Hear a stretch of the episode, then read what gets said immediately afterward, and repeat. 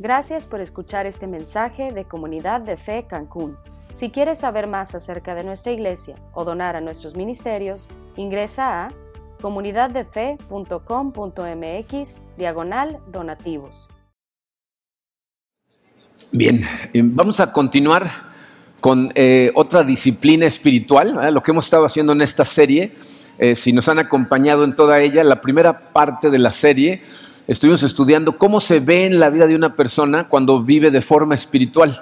Estudiamos todos los rasgos del fruto del Espíritu y en esta segunda parte estamos viendo qué es lo que nosotros hacemos para permitirle a Dios hacer esa transformación en nosotros que dé ese fruto. Y descubrimos que lo que hacemos se llaman disciplinas espirituales. Hoy vamos a estudiar una que no es muy popular, ¿eh? es la disciplina del ayuno, de abstenerte de comida o ciertas cosas eh, con objetivos espirituales. Bien, el problema, yo creo que son dos problemas. Uno es que vivimos en una cultura que lo que promueve es que cada uno de nosotros debe de satisfacer sus apetitos en el momento en que llegan. No, tú te lo mereces, persigue tu sed, ¿no? O sea, todo el tiempo nos están tratando de convencer que tenemos que satisfacer siempre nuestros apetitos. Y el otro problema es que la iglesia normalmente se comporta como un péndulo, es algo que hemos analizado en el pasado. Se van de un extremo conservador a un extremo liberal de, cada determinado tiempo. Durante mucho tiempo, la iglesia estuvo promoviendo prácticas como la autoflagelación, la mortificación del cuerpo, el ayuno como, como obligación. Y llegó a ser una cosa tan extrema que entonces eh, la sociedad lo rechaza de forma tan fuerte que entonces el péndulo se va hacia el otro lado y entonces se vuelve muy liberal la cosa. Y como asociamos el ayuno con la mortificación del cuerpo, la gente empezó a decir, no, eso es innecesario, es inútil, entonces no lo vamos a hacer. ¿no? Los dos extremos están mal. ¿okay? Entonces necesitamos entender qué es lo que realmente es el ayuno, cómo funciona espiritualmente, y es lo que vamos a estudiar el día de hoy. Vamos a darle gracias a Dios y vamos a estudiar varias cosas interesantes. Padre, eh, te damos gracias, Señor, por tu amor, te damos gracias por, porque tú creaste, Señor, esta iglesia para nosotros, para que tuviéramos un lugar en donde venir a estudiar tu palabra, a, convivir con, tu familia y, te damos gracias, Padre. Eh, nos has estado enseñando en esta serie cosas muy interesantes acerca de cómo vivir nuestra vida de forma correcta de manera que produzca en nosotros ese fruto del Espíritu que, nos llena a nosotros de, plenitud, de gozo, de paz, de amor. Ah, y aparte te da gloria, Señor, y te, damos gracias por todo esto. Eh, te pido, Señor, que nos acompañes, que seas tú el que nos explique estas cosas en nuestro corazón, que nos hables a cada uno de acuerdo a donde estamos espiritualmente, para entender la importancia de estas cosas que a lo mejor no parecen tan importantes, pero cuando las estudiamos nos damos cuenta que son cruciales. Guíanos tú, Señor, te lo pedimos en el poderoso nombre de tu Hijo Jesucristo. Amén. Bien, miren, lo primero que quiero que platiquemos, dice el número uno romano en su programa, eh, es el ayuno un mandamiento. O sea, es algo que tenemos que hacer. miren, para, entender eh, eh, acerca del ayuno y, y lo que deberíamos de hacer nosotros en cuanto a ello, vamos a estudiar las dos instancias en las que Jesucristo habló del ayuno. Entonces vamos a entender qué nos toca a nosotros. La primera vez eh, lo dijo en el Sermón de la Montaña. En el Sermón de la Montaña enseñó muchas cosas, un, un sermón muy largo, atraviesa más de un capítulo de la Biblia. Y esto que va a decir ahorita, se lo dijo justo después de la oración, tiene su razón de ser, como vamos a ver más adelante. Pero justo después de hablar de la oración y de la importancia de la oración, dijo estas palabras. Mateo 6, versículos 16 al 18. Cuando ayunen, no pongan cara triste como hacen los hipócritas que demudan sus rostros para mostrar que están ayunando. Les aseguro que estos ya han obtenido toda su recompensa. Pero tú, cuando ayunes, perfúmate la cabeza y lávate la cara para que no sea evidente ante los demás que estás ayunando, sino solo ante tu Padre que está en lo secreto. Y tu Padre que ve lo que se hace en secreto te recompensará. Entonces, fíjense, dos cosas importantes en este pasaje. Eh, la primera de ellas es esta, fíjense, dos veces dice Jesucristo en el pasaje, cuando ayunen. No dice, si es que ayunan. No, dice, cuando ayunen. ¿Qué asume? Que ayunamos. ¿No? Entonces nos da la instrucción. Dice, cuando ayunen, no sean hipócritas. ¿Quiénes son los hipócritas? Los que los ves y dicen, ¿cómo estás? Oh, estoy ayunando. No, o sea, se hacen los sufridos, ¿no? ¿Para qué? Para que la demás gente diga, wow, mira este ayuna, ¿no? Y un aplauso y los admiren. Dice Jesús, esa es su recompensa. El aplauso de la gente es todo lo que van a recibir. O cuando ayunas correctamente, vas a recibir recompensa de tu Padre que está en el cielo, lo cual significa que hay recompensas espirituales para la gente que ayuna. Es lo que acaba de decir Jesucristo. ¿Ok? Ahora, la segunda vez que habló del ayuno sucedió en Mateo capítulo 9 y les voy a decir lo que está pasando. Eh, cuando Jesucristo eh, de repente salió a la escena y empezó su ministerio, había una persona que ya tenía un ministerio antes de él, que era Juan el Bautista. Juan el Bautista tenía un grupo de gente que lo seguía porque él estaba anunciando la llegada del Mesías. Entonces, cuando Jesucristo aparece, de hecho, los discípulos que empiezan a seguir a Jesucristo, muchos de ellos vienen de estar con Juan.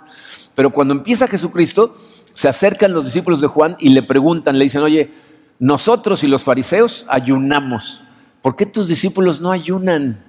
Y esta es la respuesta de Jesucristo. Mateo 9:15. ¿Acaso pueden estar de luto los invitados del novio mientras él está con ellos? Llegará el día en que se les quitará el novio, entonces sí ayunarán. A excepción de muy poquitos comentaristas, la gran mayoría de los comentaristas están de acuerdo en que todos nosotros estamos ahorita en la era eh, en que los discípulos deben orar porque ya no está el novio con nosotros.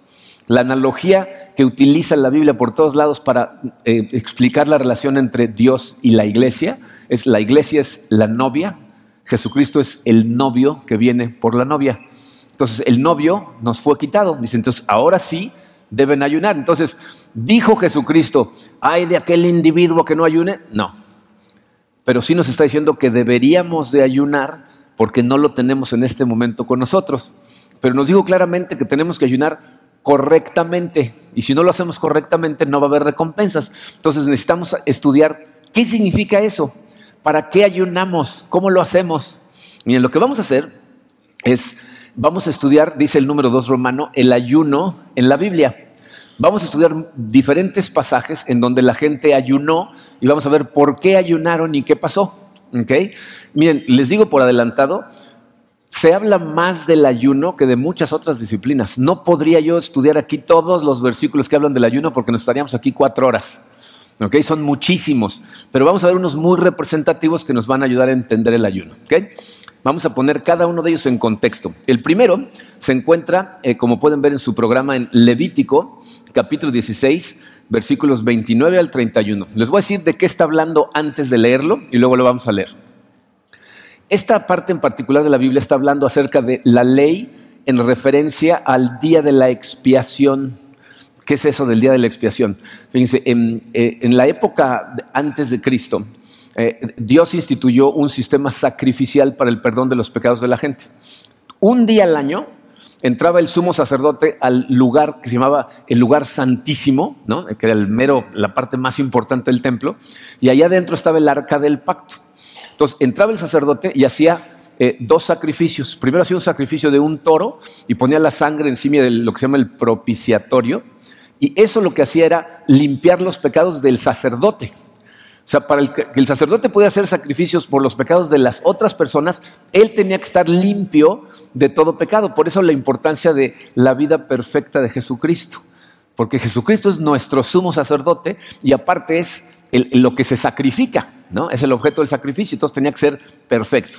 Entonces el, sacerdote entraba, ponía la sangre del toro en el propiciatorio, se limpiaba a sí mismo, luego sacrificaba una cabra ponía la sangre en el mismo lugar y eso limpiaba de pecados a toda la gente. Luego confesaba los pecados de todo el pueblo con las manos encima de otra cabra y esa cabra la soltaban al desierto. Entonces esa cabra cargaba con el pecado de toda la gente y entonces el pueblo de Israel ya estaba limpio de pecado. Todo eso es una sombra aquí en la tierra de lo que sucede espiritualmente en el cielo cuando Cristo se entrega en la cruz.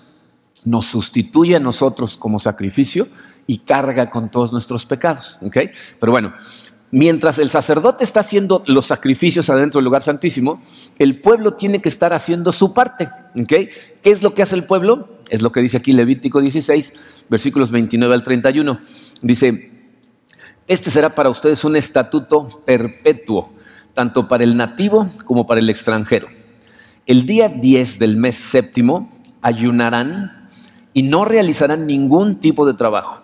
En dicho día se hará propiciación por ustedes para purificarlos y delante del Señor serán purificados todos sus pecados. Será para ustedes un día de completo reposo en el cual ayunarán. Es un estatuto perpetuo. Es el único versículo en la Biblia en donde es un estatuto ayunar. ¿ok?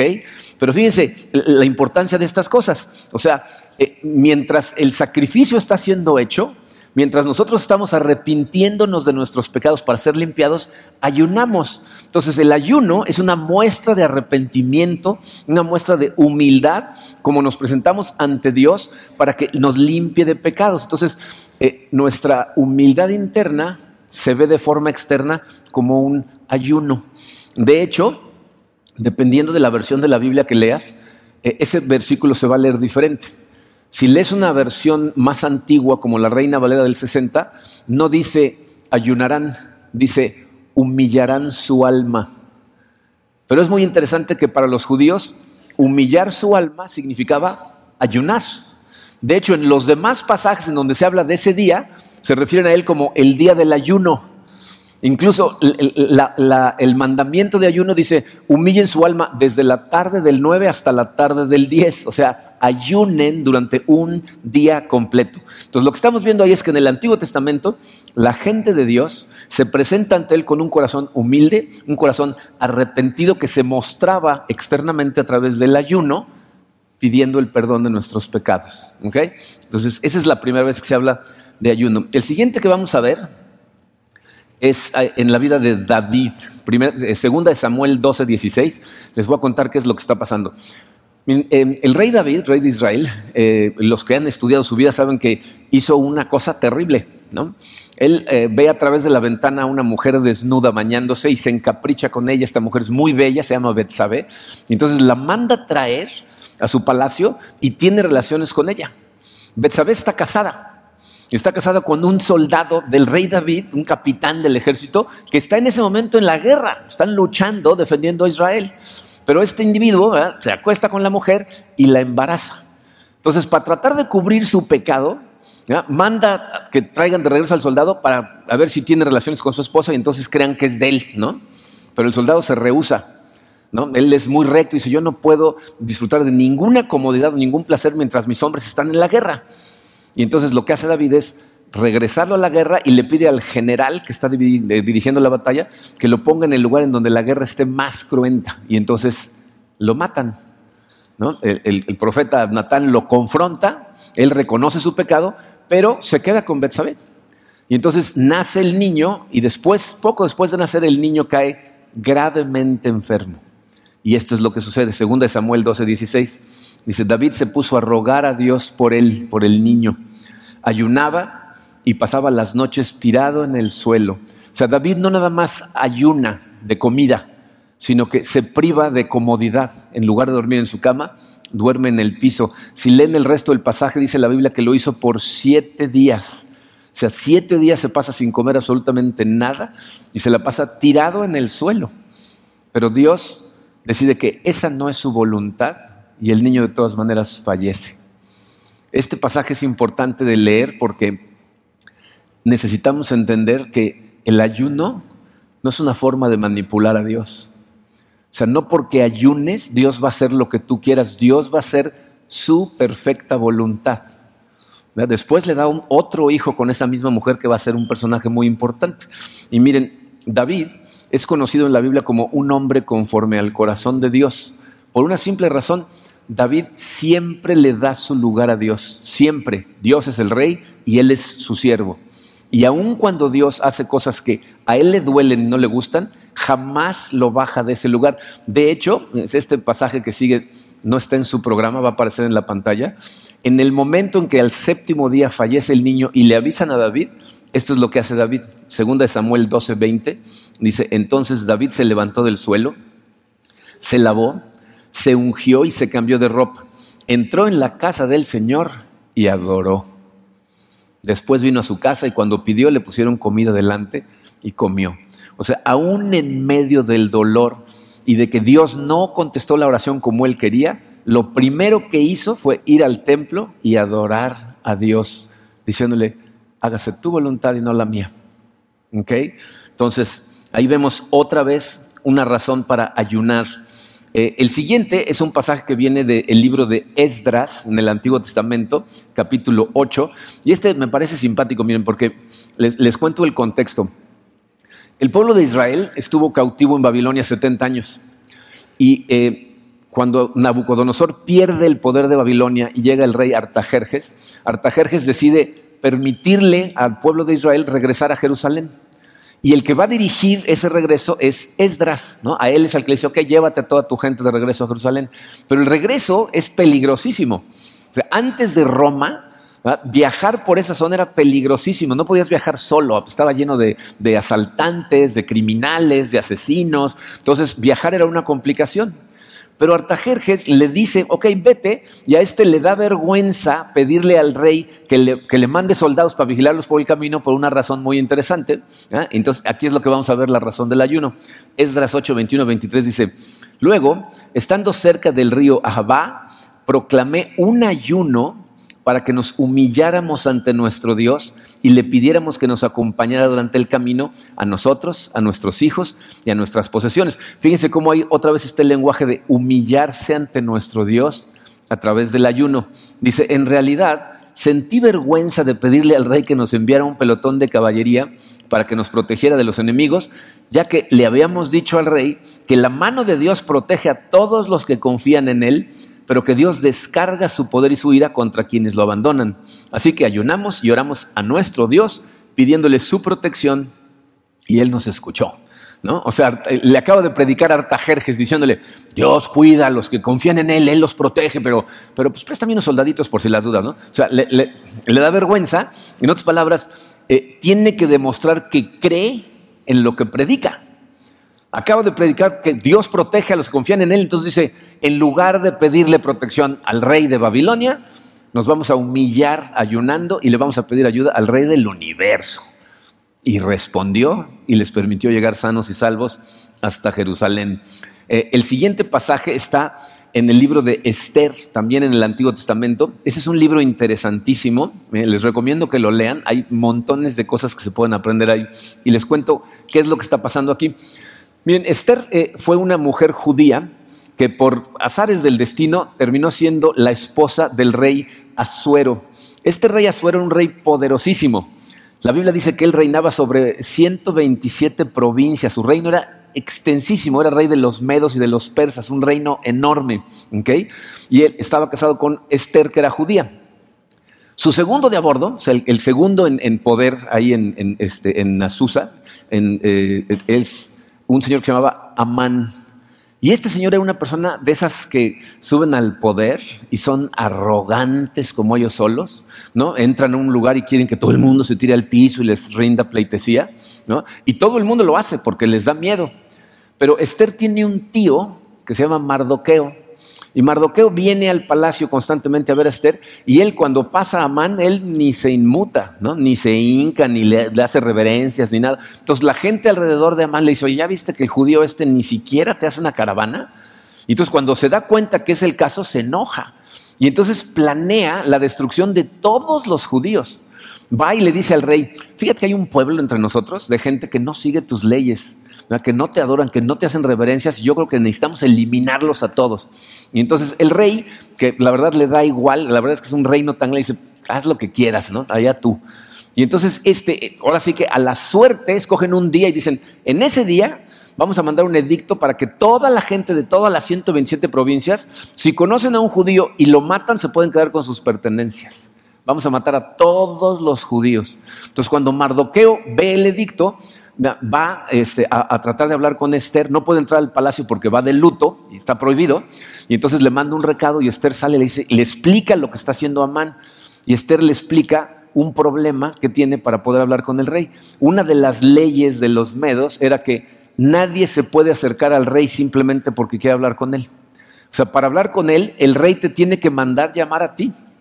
Entonces le dice, es que si yo me presento ante el rey, hay dos opciones. Si el rey te extiende su cetro de oro, te está diciendo, ok, acércate, voy a escuchar. Pero si te ignora, en ese momento te ejecutan por tener el descaro de pararte frente al rey sin haber sido invitado. Entonces usted le dice, si voy y me paro, ahí me van a matar.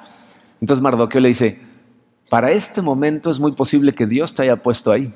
Y le dice una cosa interesantísima, le dice, si tú no nos ayudas, Dios de todas maneras va a encontrar la manera de salvar a su pueblo, pero tú le vas a estar dando la espalda a su pueblo y no creas que nada más porque eres la reina te vas a salvar del edicto.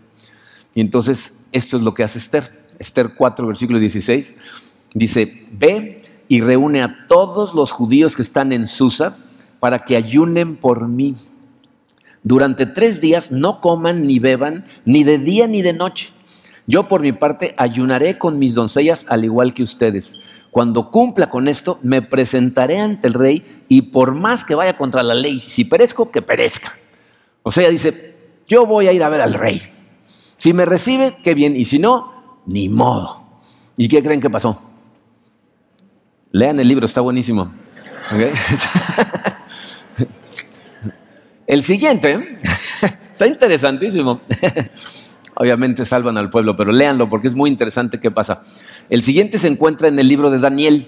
El profeta Daniel, este hombre, miren, era una persona educadísima. O sea, no de que era muy educado al salvar, sino que tenía una educación. A él eh, eh, fue de los, de los jóvenes que estaban en el pueblo de Israel cuando se llevan a todos este, cautivos a Babilonia. Y en Israel era uno de los, de los que tenían mejor educación. Y cuando se lo llevan, el rey dice, selecciona a los más agudos de estos chavos, a los que están más inteligentes, y los vamos a preparar y los ponen bajo los científicos de más alto nivel en Babilonia para entrenarlos también. Entonces, Daniel es una persona muy bien educada. Y él se pone a hacer un cálculo y se da cuenta de que ya llevan 70 años en Babilonia. El cautiverio de Babilonia fue profetizado cientos de años antes del cautiverio. Venía una profecía.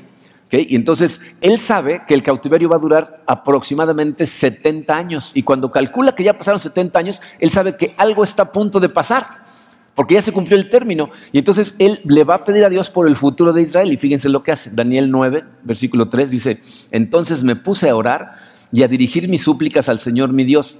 Además de orar, ayuné y me vestí de luto y me senté sobre cenizas. O sea, su manera de ir humildemente a Dios para pedir por el futuro de Israel es, además de orar, ayuna, o sea, deja de comer se viste de luto, es decir, también eh, deja las comodidades o las ropas lujosas con las que se vestía, se sienta sobre cenizas, se incomoda a propósito para pedirle a Dios, ¿ok? Y entonces es que sucede que liberan a la gente y la dejan regresar a Jerusalén, ¿ok? Eh, este que sigue es un libro muy conocido por las razones equivocadas. Se encuentra en el libro del profeta Jonás. Jonás es famoso porque pasó tres días en la panza de un pez, ¿no? Todo el mundo sabe eso. Pero esa no es la razón por la que este libro debería de ser famoso. Debe ser famoso por el milagro que hace Dios en Nínive. les voy a platicar qué es lo que sucede. Este libro es la historia de cuando Dios le dice a este señor que se llama Jonás, le dice, ve a Nínive y proclama ahí que estoy a punto de destruir a Nínive porque su, maldad ya me llegó hasta el copete, ¿ok? Y eh, Jonás no quiere ir a Nínive. De hecho, hace lo opuesto. En lugar de ir a Nínive, que estaba hacia allá, se va hacia el otro lado, se sube un barco y se escapa. ¿No? Dios manda una tormenta, los marineros descubren por qué es la tormenta, lo avientan al mar y entonces se lo traga el pez y va y lo escupe de regreso. ¿no? Entonces, Jonás no quiere ir a Nínive, pero ¿por qué no quiere ir? Mucha gente piensa que la razón por la que no quiere ir es porque los ninivitas eran gente, para empezar, enemigos de Israel, pero en segunda era gente muy cruel. Estas personas cuando entraban en guerra y capturaban a, enemigos vivos, los llevaban a Nínive, les pelaban la piel y los colgaban vivos del muro de la ciudad hasta que perecieran ahí colgados. ¿no? Entonces imagínate cuando Dios le dice, ve a Nínive y diles que los voy a destruir, pues por eso salió corriendo para el otro lado. Pero esa no es la razón. De hecho, Jonás dice en el libro cuál es la razón por la que no quiere ir y me parece sorprendente. Porque cuando, cuando le dice Dios, ve a Nínive y diles esto, él dice, no, no voy a ir porque ya te conozco. Eres un Dios misericordioso. Y si se arrepienten, los vas a perdonar. Y no quiero que los perdones, ¿no? Por eso no quiere ir. Y miren, eh, esto de alguna manera es un mensaje para nosotros, ¿eh? Porque Dios lo que nos está diciendo a través de ese libro es, tu corazón no puede ser como el de Jonás. No porque la gente te persiga o te critique o se burle de ti, sea tu enemigo, vas a desearle que se pierda. Necesitas orar por la gente para que se salve, aunque sean quien sean. Y miren, eh, ¿saben cuál es el problema? Fíjense, ¿saben por qué Jonás sabe que Dios es un Dios misericordioso? ¿Cómo sabe?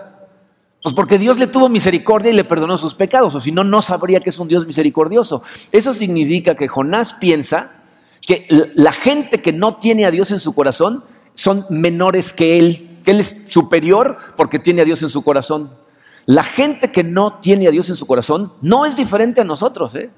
No son peores o mejores, somos iguales. Todos tenemos la misma oscuridad en el corazón y la misma naturaleza pecaminosa.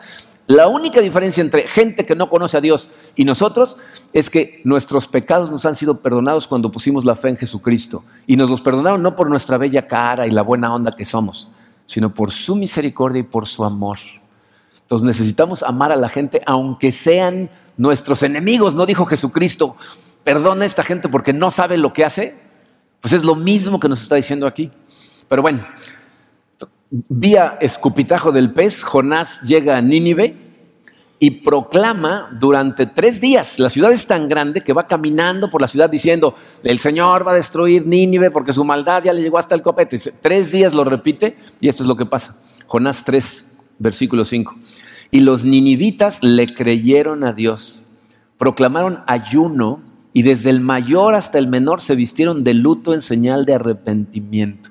Dice, Jonás va y predica, y si leen el libro, que es un libro muy cortito, el rey ordena a todo el pueblo, dice, vamos a ayunar todo, es más, hasta los animales ayunan, no voluntariamente, no les dan de comer, o sea, pero todos, animales, personas, desde los bebés hasta los ancianos, ayunan, y para berrinche de Jonás, Dios los perdona, ¿no? Pero bueno, Rápidamente vamos a ver dos pasajes del Nuevo Testamento. Eh, este primero es cuando están eh, los discípulos en Antioquía. ¿no? Es, la primera iglesia importante de donde van a surgir casi todas las demás iglesias y están todos ahí orando y fíjense lo que sucede. Hechos 13, versículos 2 y 3 dice, mientras ayunaban y participaban en el culto al Señor, el Espíritu Santo dijo, apártenme ahora a Bernabé y a Saulo para el trabajo al que los he llamado. Así que después de ayunar, orar e imponerles las manos, los despidieron. Bien, eh, estas son las cosas que suceden en la, en la iglesia eh, cuando nosotros estamos pensando en a quién mandar, qué hacer, eh, quién dirigir estos ministerios. Eso es exactamente lo mismo que hacemos, ¿no? Ayunamos, oramos, nos ponemos en las manos de Dios. Y aquí en este caso ellos estaban ahí en Antioquía y a, a la persona que estuviera dirigiendo esto, Dios le pone en el corazón, le dice, Saulo y Bernabé, ellos tengo un trabajo para ellos. Saulo y Bernabé salen de ahí y se van al primer viaje misionero de Pablo. Saulo es Pablo. Y van a plantar montones de iglesias por toda Asia Menor que el Espíritu Santo los manda a plantar. Y cada vez que plantan una iglesia, fíjense lo que hacen, Hechos 14, 23. En cada iglesia nombraron ancianos y con oración y ayuno los encomendaron al Señor en quien habían creído. O sea, ellos llegaban, plantaban una iglesia y cuando encontraban a los responsables, los que iban a dejar como responsables, ayunaban, oraban y decían, te dejamos encargado de esta iglesia, ¿Qué es lo que hicieron conmigo los pastores de Houston cuando, cuando me encargaron esta iglesia. Entonces, se dan cuenta, eh, cada vez que necesitamos la guía del Señor en asuntos de importancia para la iglesia, ¿ah? cuando, vamos a plantar nuevas iglesias, cuando vamos a encargar ciertas cosas a ciertas personas, hacemos ayuno y hacemos oración. Entonces, de, todos estos pasajes, que como les digo, podríamos haber estudiado 20 más, pero ya nos damos una idea de cosas muy importantes acerca del ayuno. Las seis cosas. La primera de ellas dice, el ayuno es una disciplina espiritual de la gente de Dios buscando a Dios. ¿Ok? O sea, el ayuno eh, tiene como objetivo la búsqueda de Dios. No es eh, eh, un fin en sí mismo el ayuno, sino es un medio para alcanzar el fin de buscar al Señor. Mucha gente practica el ayuno como un ritual vacío, simplemente hacen ayuno. Pero necesitas estar buscando a Dios. Si tú no buscas a Dios en el ayuno, esto no tiene ningún valor espiritual. A lo mejor vas a bajar de peso, ¿no? Tiene un valor físico. Eh, a lo mejor, fíjate, te vas a sentir mejor. Porque cuando la gente ayuna, ¿ah? eliminas toxinas que cuando las eliminas te sientes mucho mejor. Entonces, ¿vas a tener bienestar físico? Sí, Pero espiritualmente hablando es cuando estás buscando a Dios y utilizas el ayuno como un medio para hacerlo. Si se fijaron, en cada ocasión que vimos ahorita todos los versículos, había una situación o una circunstancia específica en la que estas personas querían que Dios participara. ¿Ok? Y entonces ayunan. Entonces, e, estas cosas son cosas que la Biblia nos dice que solamente suceden con la intervención del Espíritu Santo. Y es lo que estamos buscando, que intervenga el Espíritu Santo. Les puse ahí en ese punto 1 la dirección de un versículo, Romanos 8, versículos 26 y 27. La verdad es que ya no me caían versículos en el programa, pero va a pasar en la pantalla. Fíjense lo que dice. Dice, asimismo, en nuestra debilidad, el Espíritu acude a ayudarnos. No sabemos qué pedir, pero el Espíritu mismo intercede por nosotros con gemidos que no pueden expresarse con palabras. Y Dios, que examina los corazones, sabe cuál es la intención del Espíritu, porque el Espíritu intercede por los creyentes conforme a la voluntad de Dios. Eso es lo que estamos tratando de lograr cuando ayunamos, que intervenga por nosotros los creyentes conforme a su voluntad. ¿ok? Número dos dice, ayunamos con fe en la persona, trabajo y promesas de Jesucristo. Cuando tú ayunas, fíjate, el, ayuno es una disciplina espiritual que es propulsada, ¿no? O sea, es como el combustible del ayuno, es tu fe en que Dios va a actuar. Es el que tú creas que cuando vas a Dios sabiendo que ahí está Él, Él va a responder y va a hacer algo por ti. Esa es fe. De hecho, les puse ahí Hebreos 11.6, va a aparecer en la pantalla. Dice, en realidad, sin fe es imposible agradar a Dios, ya que cualquiera que se acerca a Dios, tiene que creer que Él existe y que recompensa a quienes lo buscan. Entonces tú tienes que ir con la seguridad interna de saber, Dios va a responder de acuerdo a su voluntad, pero va a responder. Sea, Él me va a escuchar, va a escuchar mi oración, eh, eh, esta concentrada oración a través del ayuno, y va a ser su voluntad en esta situación. ¿Ok? Número tres dice, el, ayuno es una expresión de humildad ante Dios. El ayuno, fíjense, es, es una manera de acercarnos a Él reconociendo quién es Dios y en qué posición estamos nosotros ante Él. Entonces, fíjense, el, ayuno es, es la expresión externa de un estado interno de humildad de tu corazón humillarse literalmente los judíos para ellos es lo mismo, decir ayunar o humillarte ante Dios es lo mismo. Por eso la nueva versión internacional dice ayunarán en lugar de humillar su alma, porque para ellos significa exactamente lo mismo. Entonces es, es, un estado interno de humillación, de arrepentimiento ¿eh? ante Dios. Y, y, lo curioso de esto, bien, es que cuando nosotros ayunamos, el negarnos de estas cosas que tanto disfrutamos, de alguna manera nos ayuda a alcanzar el estado de humildad de corazón que necesitamos. Entonces vamos con un estado de humildad y ayunar todavía nos ayuda a ser más humildes ante Dios. No se pueden separar, ¿no? O sea, fluye de un estado de humildad y asiste al corazón a ser todavía más humilde.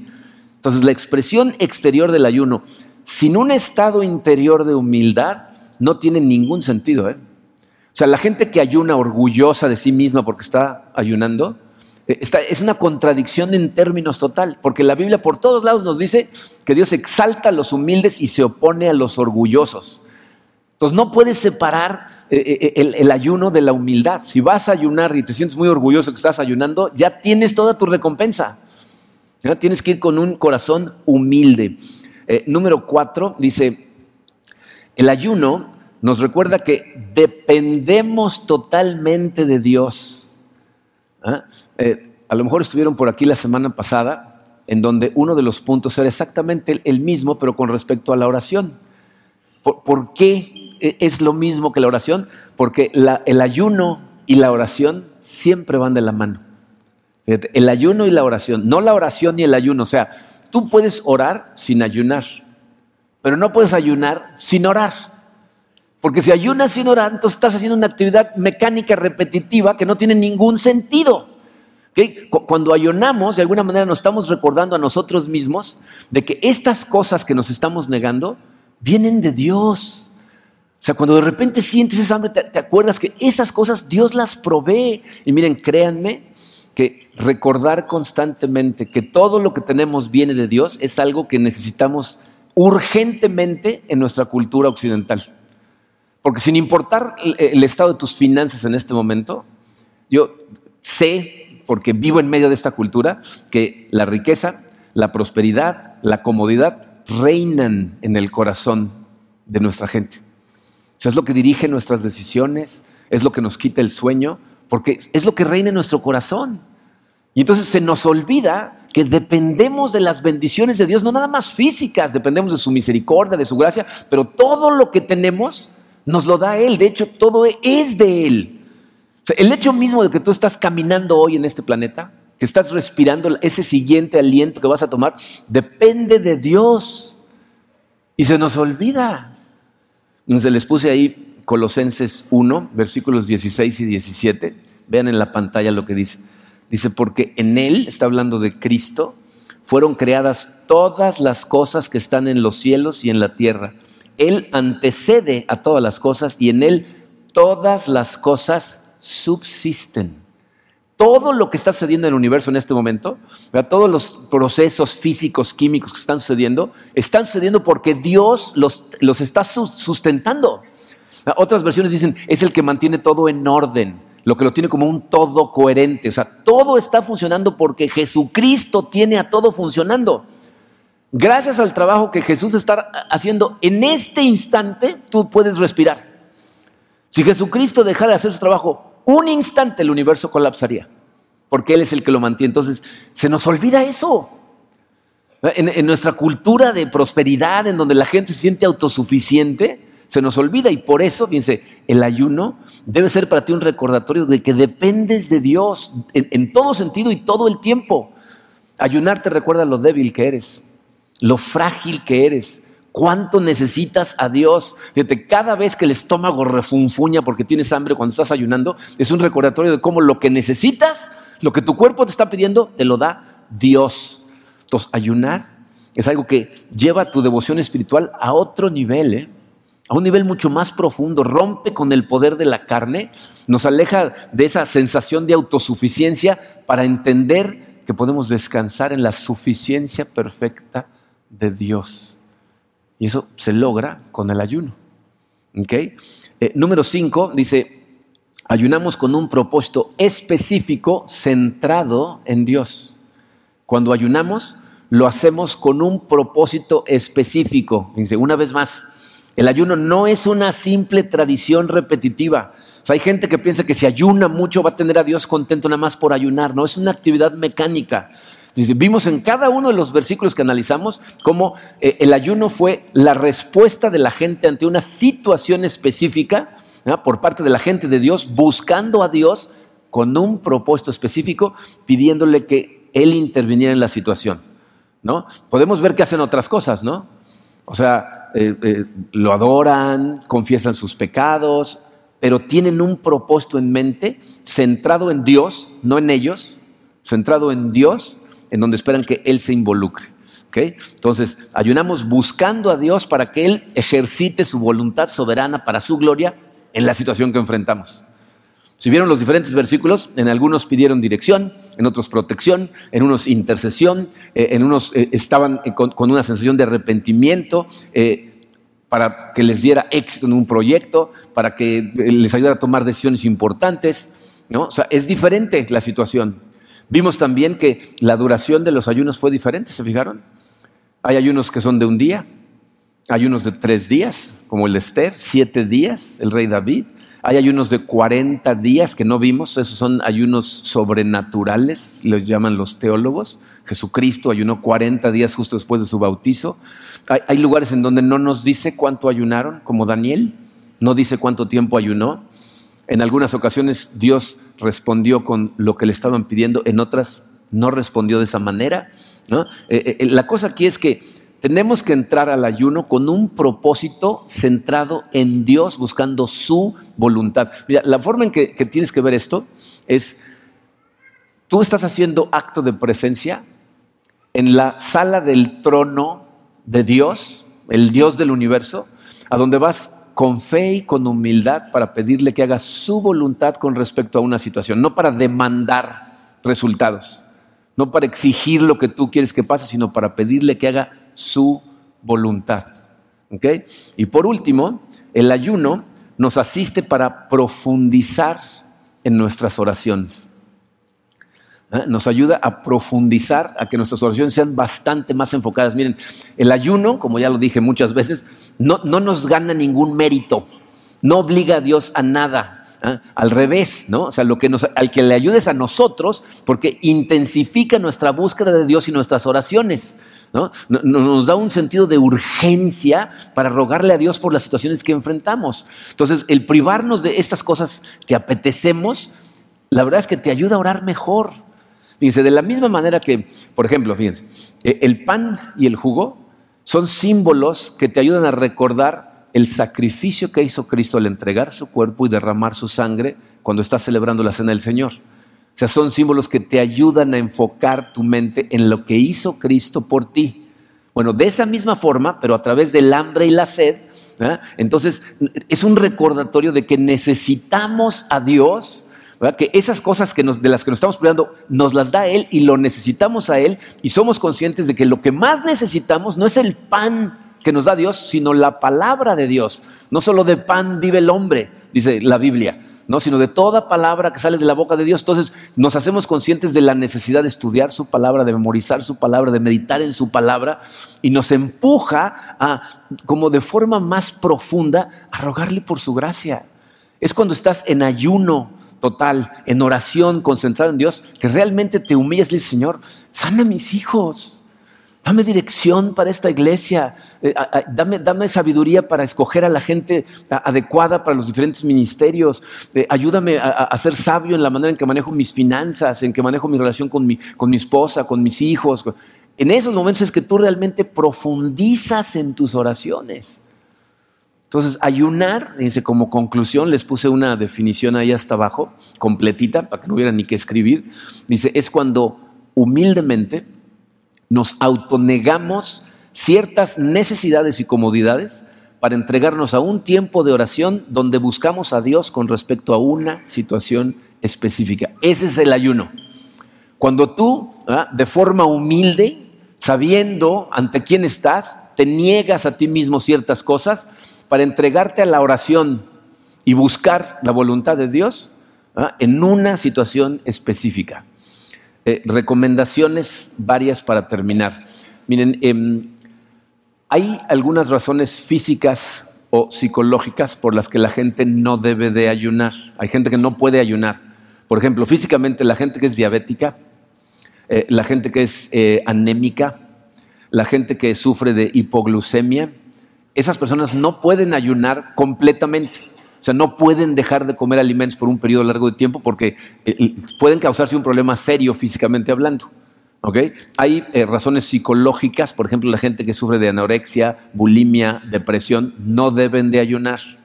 Ahora, bien, vamos a ser honestos. Si tú ayunas, por ejemplo, 24 horas, después de que pase el primer alimento que debías haber comido y no comes, después de como dos horas después, vas a empezar a sentir unas como punzadas en el estómago. Eso es normal porque tu cuerpo no está acostumbrado a ayunar. Entonces no, no, no pienses que llega la primera punzada, ah, no, yo soy de los que no pueden. Eh, eh, no. La gente que no puede físicamente se desmaya, literalmente se desvanece, ¿no? O si te cambia de repente eh, el humor de una manera drástica, al grado que puedes convertirte en un peligro para ti o para alguien más, psicológicamente no puedes ayunar, los ayunos no son necesariamente de comida. Hay veces que la gente ayuna de otras cosas, pero tienen que ser cosas que estás tan acostumbrado a utilizar o a consumir que cuando no lo haces sientes la necesidad de hacerlo porque entonces va a producir en ti la misma reacción que no comer. O sea, te tiene que empujar a acordarte que estás ayunando de eso porque estás en oración por cierto proyecto específico. ¿Ok? Entonces hay gente, por ejemplo, que se toma ocho tazas de café al día. Un día no tomes café, Vas a ver cómo las ganas del café te van a llevar a orar a Dios. A lo mejor te este, pierdes horas de tu día en Facebook. Un día no uses ningún aparato electrónico que te acerque a Facebook. Deja tu teléfono por 24 horas sin usarlo. O sea, puedes hacer eh, ayunos de otras cosas que no sean comida o, fíjate, puedes hacer ayunos parciales, o sea, no toda la comida. A lo mejor dices, bueno, voy a ayunar de todos los sólidos. ¿No? Voy a tomar jugos, licuados, pero cero sólidos durante todo el día. ¿Ok? Entonces, esos pueden ser también ayunos. Si nunca has ayunado, Yo te invito a que lo intentes, pero empieza con poco.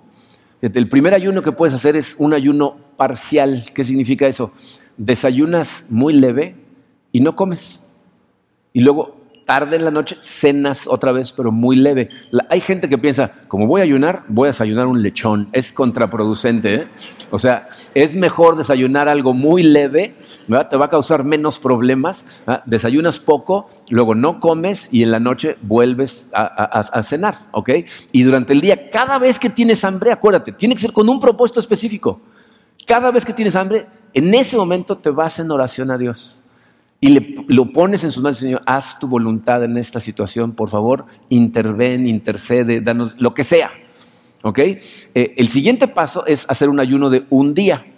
Y ese lo puedes hacer de dos maneras. Uno es de, como el de Levítico, de la tarde de un día, o sea, del anochecer de un día al anochecer del otro. Es decir, comes a la hora de la comida, pero no cenas, no desayunas, no comes. Y luego cenas. Estos son tres comidas en las que no vas a comer más que agua, a lo mejor jugos, ¿no? Ese es un día. También puede ser de un día completo, ¿no? O sea, de levantarte en la mañana, fíjense cómo se llama lo que comemos en la mañana, desayunar, ¿no? Te levantas en la mañana y no desayunas, ayunas. Entonces no tomes desayuno, no comes comida, no comes cena y al otro día ya desayunas. Entonces, un día completito. Miren, la gente que intenta estas cosas, cuando, cuando las practica verdaderamente dándole repetición, se sorprende de los resultados espirituales, de lo que Dios hace, de lo que Dios te, muestra, de cómo responde. Hagan un, un, intento. Fíjate, trata de ayunar un día a la semana por tres meses. A los tres meses vas a estar sorprendido de cuánto te habla Dios de cómo te aclara cosas, de cómo te dirige, de, lo que hace acerca de lo que le estás pidiendo. Por eso el ayuno es algo transformacional para la gente que lo hace bien, porque estás ayunando, concentrado en ciertos proyectos y cuando ves a Dios actuar, te quedas de a cuatro y dices, ahí está Dios. Luego puedes hacer ayunos un poco más largos. Si estás pudiendo hacer un ayuno de un día completo, puedes pasar a ayunar tres días. Se puede, ¿eh? Siete días, hay ayunos más largos. Yo personalmente no te recomiendo que hagas más de siete días. Conozco a gente que ha ayunado 40 días y sobrevivieron, ¿ok? Y, de acuerdo a lo que ellos dicen, tuvieron resultados maravillosos. Yo te recomiendo, de hecho, fíjate, más que recomendación, date cuenta cómo en la Biblia no hay un mandamiento acerca de cómo ayunar, cuánto ayunar. Hay ayunos de diferente tamaño. ¿No? no nos dice cómo, no nos dice cuánto. Jesús definitivamente nos invita a orar. Dice, ahorita que no tiene al novio, deberían de estar ayunando y orando. Pero si lo intentas, y esa es la cosa, nunca vas a saber lo que el ayuno puede hacer en, tu vida espiritual hasta que no lo intentes. Y miren, les propongo para el que lo quiera intentar, hacer esto. Esto está un poco más fácil que el primero que les dije. El último martes de este mes, vamos a tener una noche de adoración en donde normalmente le pedimos al que quiera acompañarnos ayunar durante el día y venir aquí a romper el ayuno. Ayuna un día a la semana de aquí a ese martes. Son cuatro semanas. Y en ese ayuno, piensa en algo que tú quieres pedirle a Dios que intervenga. Esa es una petición personal tuya. Y luego pídele por una petición colectiva que vamos a hacer todos, que es que nos dé dirección y bendición para lo que estamos tratando de abrir en la Ciudad de México. Estamos trabajando bajo su dirección, tratando de abrir nuestra iglesia en la Ciudad de México. Entonces, este es el momento en donde la iglesia se une en ayuno y oración para que Dios haga su voluntad con respecto a eso. Y eso es lo que le vamos a pedir. Entonces, pídele con respecto a una tuya personal y a una colectiva de la iglesia. Y vamos a ver qué hace Dios. ¿Sale? Vamos a orar. Padre, Señor, te damos tantas gracias por tu amor, gracias por dejar eh, tantas cosas escritas con respecto al ayuno. Sé, Señor, que para muchos de nosotros estas son cosas que pues, son confusas porque no son eh, normales, no es lo que practicamos naturalmente, a lo mejor hasta nos dan un poquito de miedo. Eh, ayúdanos, Señor. Necesitamos de tu Santo Espíritu para que nos dé sabiduría, para que nos dé valor, fortaleza y, te pido, Señor, para cada una de estas personas, cada uno de estos hombres y mujeres que están aquí con un corazón dispuesto a buscarte a ti, que cuando lo intenten, Padre, tú te hagas presente. que sientan la presencia de tu Espíritu, que, que nos hables a todos, Señor, de forma clara, que respondas nuestras oraciones conforme a tu voluntad, Señor, pero que nos permitas ver tu mano en todo lo que sucede. Queremos ponernos, cada una de estas familias, cada una de estas personas y a nuestra iglesia, Señor, totalmente en tus manos y te pedimos que se haga tu voluntad en nuestras vidas, Padre. Lo que tú determines. Nosotros lo aceptamos, te seguimos y te adoramos. En el nombre hermoso de tu Hijo Jesucristo. Amén.